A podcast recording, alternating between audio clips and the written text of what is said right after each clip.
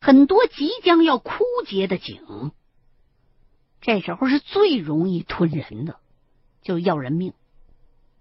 很多井明明看起来水质清澈、水量充足，可是呢，却会毫无征兆的，忽然有一天就干了。唯一之前能被察觉的，就是这种井在枯竭之前一定会伤上几条人命。老一辈的人都晓得这么个典故，可是秦恒说了这么多，坦白讲，我只是觉得，要是照他说的那样，那老头在老家那宅子屋子里边藏着一口井，他想要干嘛呀？是引邪物、脏东西上来进家里头啊，还是？在里头藏尸啊，所以里边才会有阴气外散呢。要不就是真的，他想从地府里边引什么东西上来。如果真是这样的话，那这回可他妈就玩大了。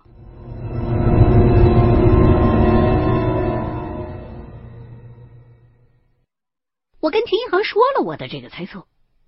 他表示他也不太清楚，看架势，那口井应该是古井，恐怕呀，那宅子最初开始建造的时候就是有目的的，想要把那口井据为己有，藏在家里头的。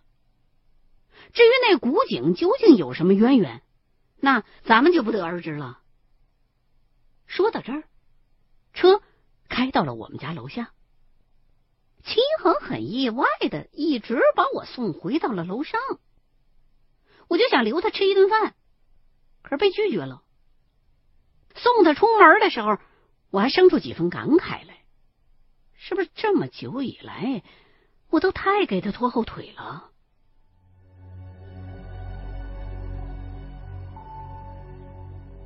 送走秦一恒，我也没什么食欲了。一头栽倒在床上，就大睡了过去。这一觉梦就没停啊，索性也睡到了天大亮。早上起来，随便吃了点东西，询问了一下我做的一些小生意的近况，就上网打发时间。在网上逛了一会儿，我才猛然间反应过来一个问题：秦一恒昨天把我直接送到楼上。有点他妈反常啊！联想到头天他向老头特意要了原镇的那套宅子的地址，我靠，他不是自己一个人去了吧？我马上给秦一恒打电话，居然那头是呼叫转移，这下我彻底坐不住了。如果他真的是为了我去赴汤蹈火，那我他妈那就太不是人了！赶忙给老头打了个电话，那边还不是他接的。等老头给我打回来，他的语气听着还挺意外的。我就问他是不是我那朋友又找你说要去看那宅子？对方立刻给了我肯定的答复，说昨儿晚上秦一恒就又联络过他一回。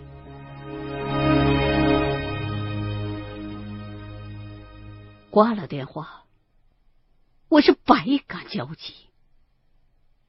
不过这会儿已经没工夫感慨了，简单收拾了一下，我就马不停蹄的按照老头给的地址出发了。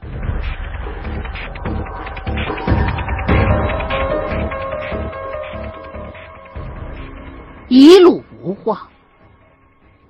当天下午的飞机到了地方，安顿好住处，我就一边给齐一恒打电话，一边打车去了那套宅子。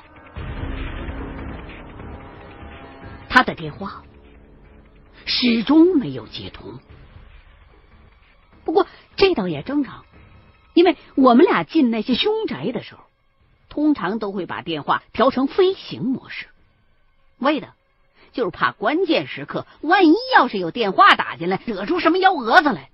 毕竟我们进的那些宅子都不是什么安全的地方。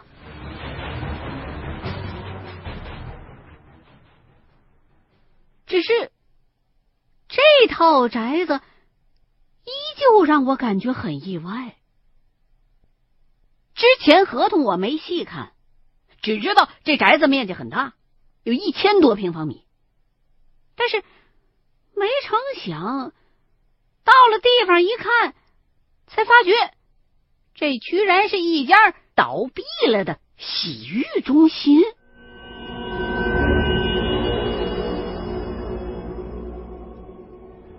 我不是一个喜欢风月的人，以前来这种地方无非就是为了应酬，没来过几回，所以对这种地方很陌生。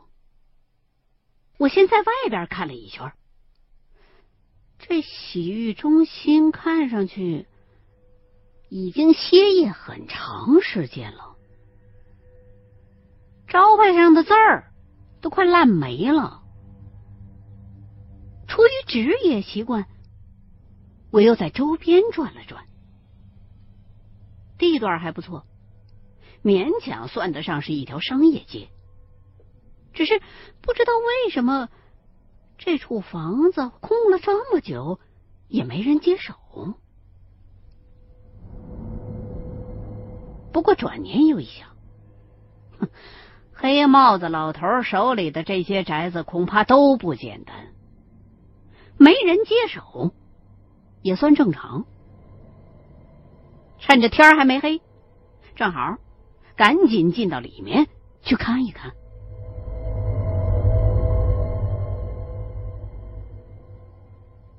走到正门前，我就有些奇怪，门是锁着的，上面挂一把挺大的锁，看来齐恒还没到啊。我就围着楼转了转。倒是有几扇窗户是烂的，不嫌脏的话，倒是可以爬得进去。我呢也就没多犹豫，顺着窗户就翻进了屋里。屋子里头比在外边看着的还要破，灰尘巨厚，地上还有很多杂沓的脚印儿，角落里头还扔着几张棉垫子，估计着。晚上会有一些流浪汉睡到这儿来。走了一圈儿，发现格局跟平常的洗浴中心没什么两样。大堂不大，一楼除了男女更衣室，就是男宾女宾洗澡的地方。也是因为好奇，我呢就去了女宾那边看了看。潮湿的味儿挺大的，没见着有水，里头黑咕隆咚的，看着挺瘆人的。我就没多待，走出来，沿着楼梯上了二楼。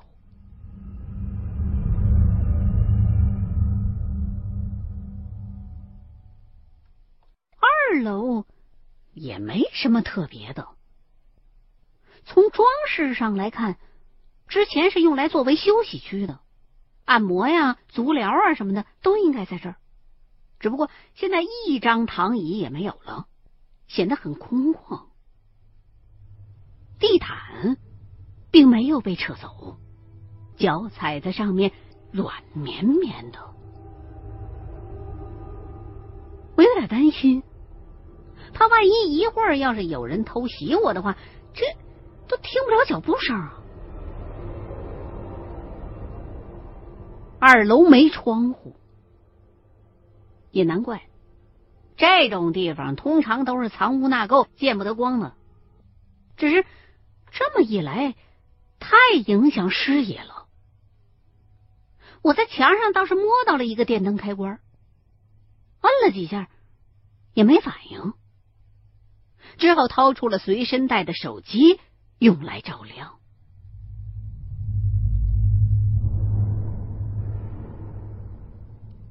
略的巡视了一遍，没有任何的发现。刚要再往上走，想了想，还是算了吧。一是因为手机快没电了，没有照明很不方便的；二是我看了看表，天快要黑了。这月黑风高的这种地方，指不定会出什么事儿呢。估摸着再往上走。三楼应该就是那种一个一个的小单间搞性交易的地方，也没什么好看的。正准备要下楼，耳畔却传来了隐约的有点动静。秦恒来了，我没喊，耐心的听了一会儿，又觉得不对，因为这动静像是有什么地方在哗哗的淌水。不对呀，这地儿都废弃了这么久了，按理说水闸都应该是关上的呀。即便是管道破裂，那也不会是这个动静啊。有人把水闸打开了，来洗澡，正琢磨着呢。又听见一阵哗啦哗啦的声音，可是这回不是水声，倒像是有人在很用力的抖塑料布。我觉得能闹出这种动静来的，显然不应该是什么污秽，估计可能是到时间了，开始有流浪汉进到这里边来准备留宿，铺一层塑料布。既能隔潮，还干净一些，我就把心又放回了肚子里，一步一步的从楼梯上走了下去。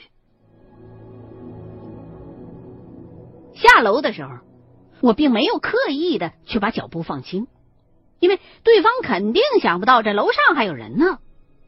眼瞅着天就快要黑了，我这要是偷偷摸摸的下去，冷不丁一出现，再吓着谁？重新回到了一楼，我又四下里看了一圈，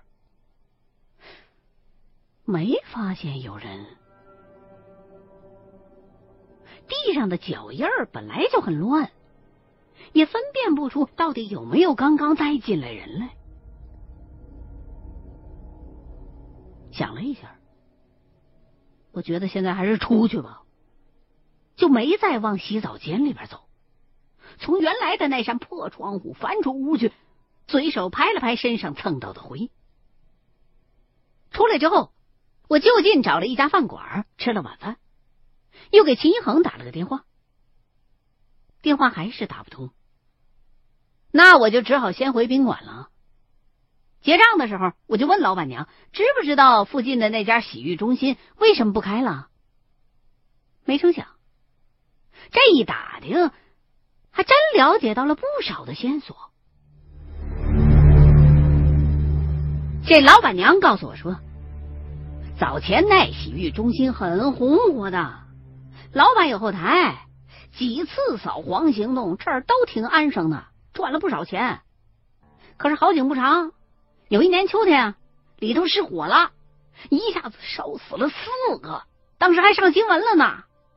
据说呀，起火的原因。是因为那儿的一小姐被熟客给传染上了艾滋病了，觉得活不下去了，就在那熟客又来的时候，用拔火罐的那酒精灯把三楼那包间给点着了。结果呀，除了他自己和那客人被烧死了之外，还烧死了隔壁的俩。当时那火着的真不小啊，只死了四个，那算是万幸啊。这之后啊，老板也不知道是不是因为这事儿受了牵连了，上面就开始查他了。然后这洗浴中心呢就歇业了。再后来呀，又来了一个老板接手，估计呢也是有后台的呗。装潢了一番之后呢，还是想继续干那洗浴。可没成想，这新老板没干多久，里边就传出来说闹鬼。具体怎么闹的，各种各样的说法。我们这儿听说的版本呢，就是。他那洗浴中心里头的墙上啊，总会莫名其妙的出现人体形状的黑印儿，那样子看上去就好像是有人浑身上下抹满了煤灰，然后往那墙上一头扑过去那感觉。最开始啊，洗浴中心那些人都没在意，就以为是谁开玩笑一下子就扑上去了，撞上他。后来才渐渐发现，屋顶上还有按摩床的床单上，也开始陆续的出现这种人形的黑影儿。虽说没听说谁受到什么伤害，但这多吓人呐！加上这儿失过火、烧死过人的事儿，我们这儿都知道。渐渐的，就没人再敢去了。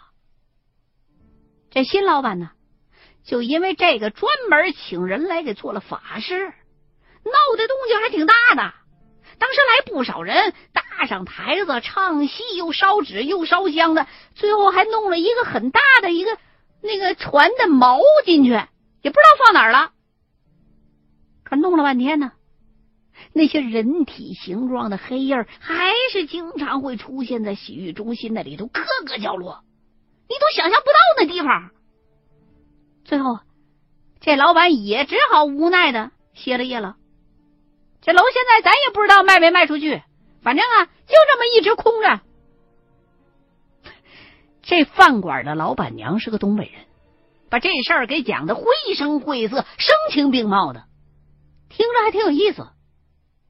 我心说，合着那老板后来就把这房子卖给袁真了。然后袁振又把这房子卖给了那黑帽子老头，还是袁振本来就是那个接手的二老板呢？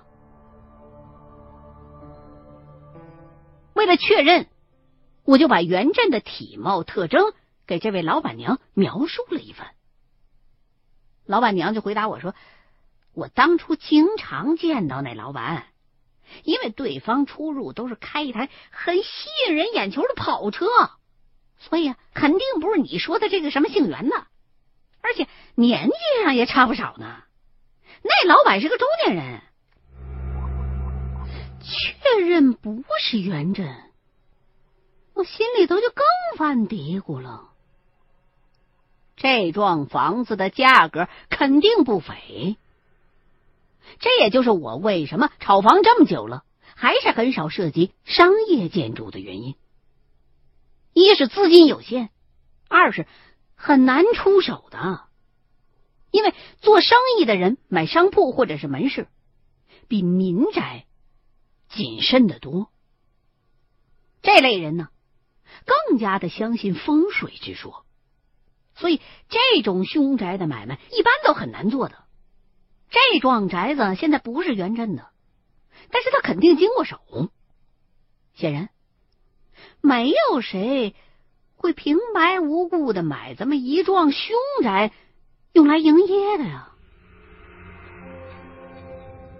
这么一想，我才忽然觉得刚才自己贸贸然就闯进去，实在是太莽撞了。这么一点准备都没有，很容易就交代在里头的。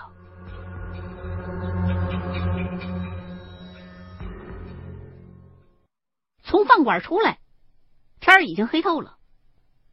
这条街还算是热闹，虽然步行的人不多，但是呢，来往的车辆不少，让人感觉心里边挺踏实的。一看这时间还早，我就又走回到宅子的外头，想再转一转。即便我本人是什么都看不出来，可是我还有点不甘心。刚走了几步，哎。不对劲儿啊！刚刚路过我刚才翻进去的那扇破窗户的时候，很明显的看到那洗浴中心里边有光。虽然不能直接的看见光源在哪儿，但是那光线很亮，看着很清楚。看了看表，晚上八点不到。按道理说。流浪汉不应该这么早就来这儿睡觉吧？我就不由得又想到了秦一恒，难不成是他来了？我就趴在窗户那儿，冲着里边喊了一声：“秦一恒！”没人答应。我又撑着窗台往里头探头看了看。也没见着有什么人影。不过细一听，还是隐约的能听见有脚步声。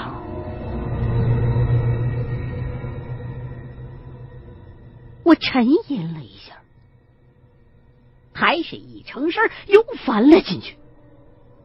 我觉得能打灯光的。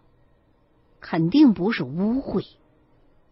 至于是什么人，那就无所谓了。落地站好之后，我又观望了一圈，这才发现那道光是从洗澡间里射出来的。我蹑手蹑脚的走了过去，这么个姿势完全是出于本能。在这样的环境当中，你不自觉的就会小心起来的。穿过更衣室，我跟洗澡间就只隔了一道小门了。很明显的能看见里边的光正在转过来转过去的，像是有人在打着高光手电巡视着什么。我也没敲门，直接就把门拉开了。刚听完这里头闹鬼的情节，虽然也不免有些冒汗，不过我早就不是当初的那个胆小的菜鸟了。一拉开门，我连眼睛都没闭，直接往里头一张望，就忍不住笑了。屋里头的这身影我太熟了，这他妈不就是秦一恒吗？也不知道他从哪儿弄来这么巨亮巨亮的手提式探照灯，底下还挂着电瓶的那种，估计能持续好几个小时。听见动静，他也转过身来，拿着灯照向了门口。一看是我，他也挺意外的，还啊了一声。我们俩已经熟到不需要再解释什么了。为什么俩人都在这儿，彼此都是心知肚明。我就走过去，给了秦一恒一拳，骂了他两句，问他一个人跑过来干什么呀？他也不跟我解释，就是继续拿着灯四下里边乱晃，然后问我：“你看墙上有没有脏的地方？”他问这话的意思，我听明白了，应该就是那种传说当中的人形的黑影了。我就直接把从老板娘那儿刚刚听到的情况又给他转述了一番。秦恒跟我说，这版本跟他打听到的一样，但是这儿有点古怪。说着，就伸出手来，往左边指了一指。秦一恒指的是屋子中间的泡澡池子。我刚才进来没注意。这么一看，才发觉池子里的水被放满了。估计我之前在楼上听见的就是这儿放水的动静。水面上不知道是撒着什么，飘了一层东西，都看不着下边的水面了。我没敢伸手过去摸，而是先扭过头去问秦一恒：“哪儿古怪啊？”秦一恒就俯下身去，伸手从池子里边捞上来一件东西，个头还不小，看着乌七八糟的一大团。